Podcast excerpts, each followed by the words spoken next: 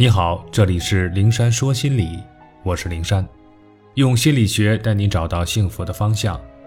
遇到心理问题，可以直接点击我的头像发私信给我，我会逐一为你解答。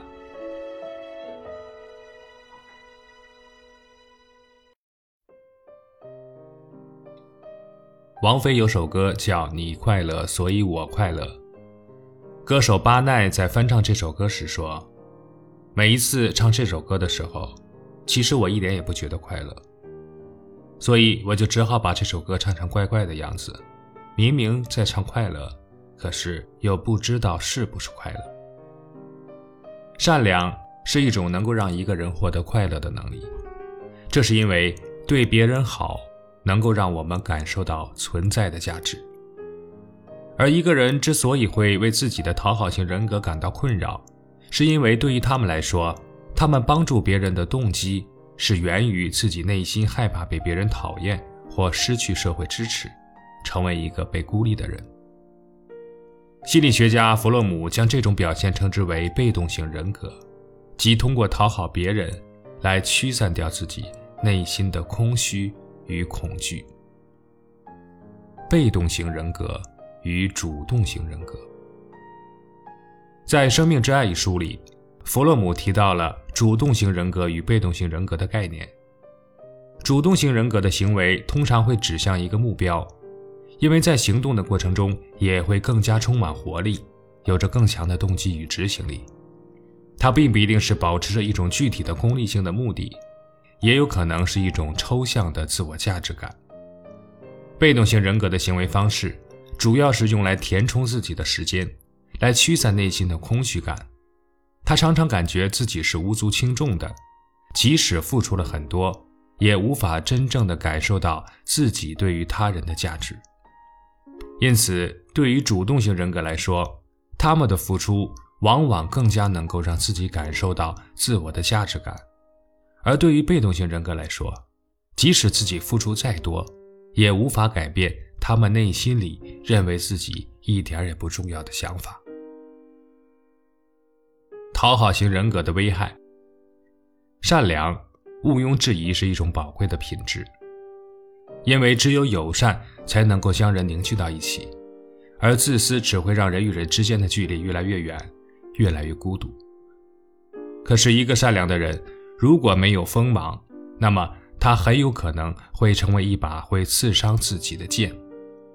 一个形成了讨好别人习惯的人，生活里通常会出现以下几种困扰：自我价值低，生活缺乏成就感，不懂得表达愤怒，也无法感受到快乐，常常感到抑郁。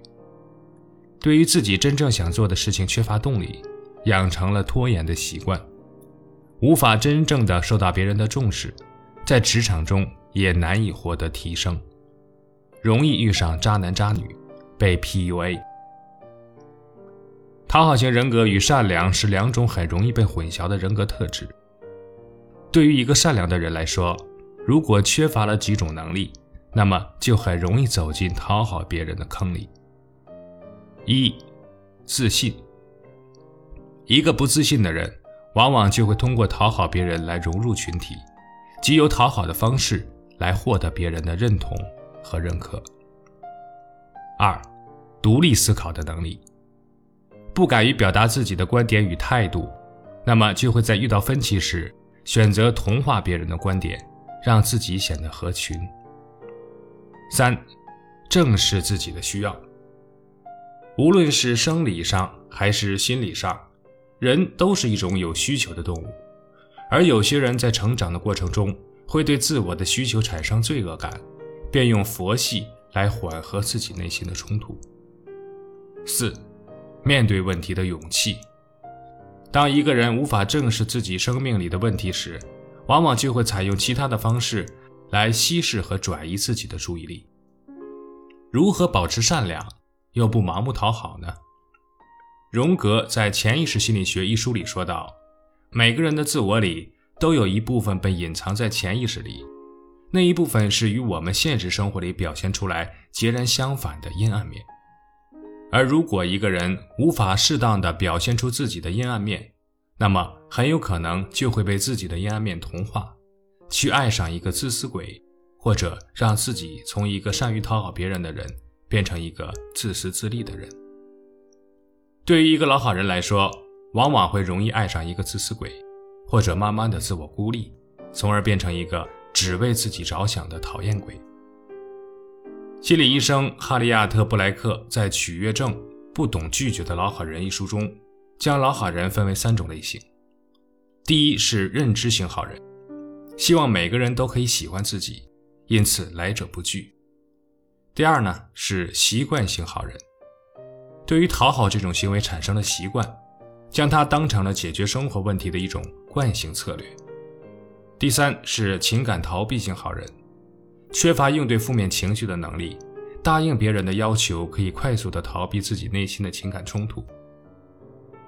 对于大多数人来说，可能以上三种类型的表现在自己身上或多或少都有。要改变自己的行为模式，可以针对不同的情况来做出调整。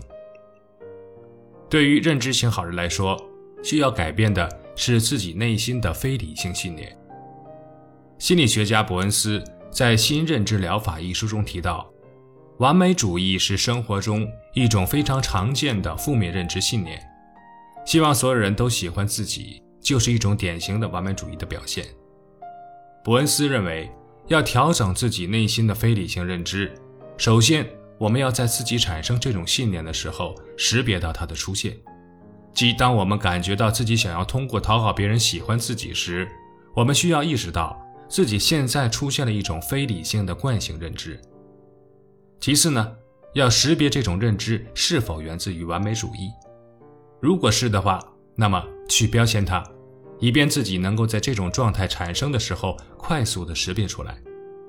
第三，意识到这种状态是无法达到的，用理性的信念去替代这种非理性信念，比如让所有人喜欢自己是不可能达到的，获得自己的认可就足够了。对于习惯性好人来说，需要去了解自己的这种生活习惯是如何形成的。行为的改变是建立在深刻的自我了解之上的。对于每个人来说，习惯在养成之后是很难改变的。一方面，想要改变自己的动机，往往会伴随着深深的自我厌恶，随之而来的是大量的情绪内耗。当我们把大量的心理能量都消耗在自我厌恶之上时，用来改变自己的能量就被削弱了很多。因此，在改变自己的同时，我们也需要不断的去深入分析与了解自己，接纳自己，才能够停止内耗，而将精力用在切实的行动之上。对于情感逃避型好人来说，需要建立对于愤怒、冲突与抗拒这一系列行为与情绪的正面认知，即意识到他们对于生活来说是有正面的功能的。首先，表达愤怒可以建立自己的边界感。告诉别人自己是有底线的，也有专属于自己的个人空间。其次呢，冲突可以成为解决问题的一个有效策略。维持表面的和平不一定有利于一段关系的长期发展。第三，作为一个独立的个体，与他人产生利益冲突时，维护自己的利益是一种正常的行为表现。我们可以根据自己表现出来的倾向来选择一种自我调节的方式。除此之外，以下一些方式也可以帮助我们成为一个主动型人格的人。坚持运动，能够提升自我效能感，从而提升自己说不的勇气。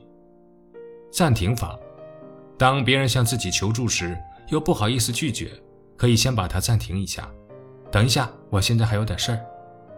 如果不擅长拒绝，就先暂停，把主动权掌握在自己的手里，那么拒绝。也就不会那么困难了。拒绝的三明治技巧：把拒绝的话夹在两句好话中间，比如“我真的很想帮你这个忙，可是我手头的事还有很多啊。”“这个项目真的不错，谢谢你又想到我。”事实上，对于讨好型人格来说，关键点不在于让自己成为一个善于拒绝别人的坏人，而是要建立起足够的自我意识。发挥出自己主动型人格的一面。善良是一种能力，我们需要好好的运用好这种能力，而不是否认它的宝贵。不当好人也没关系，做自己就是一种善良。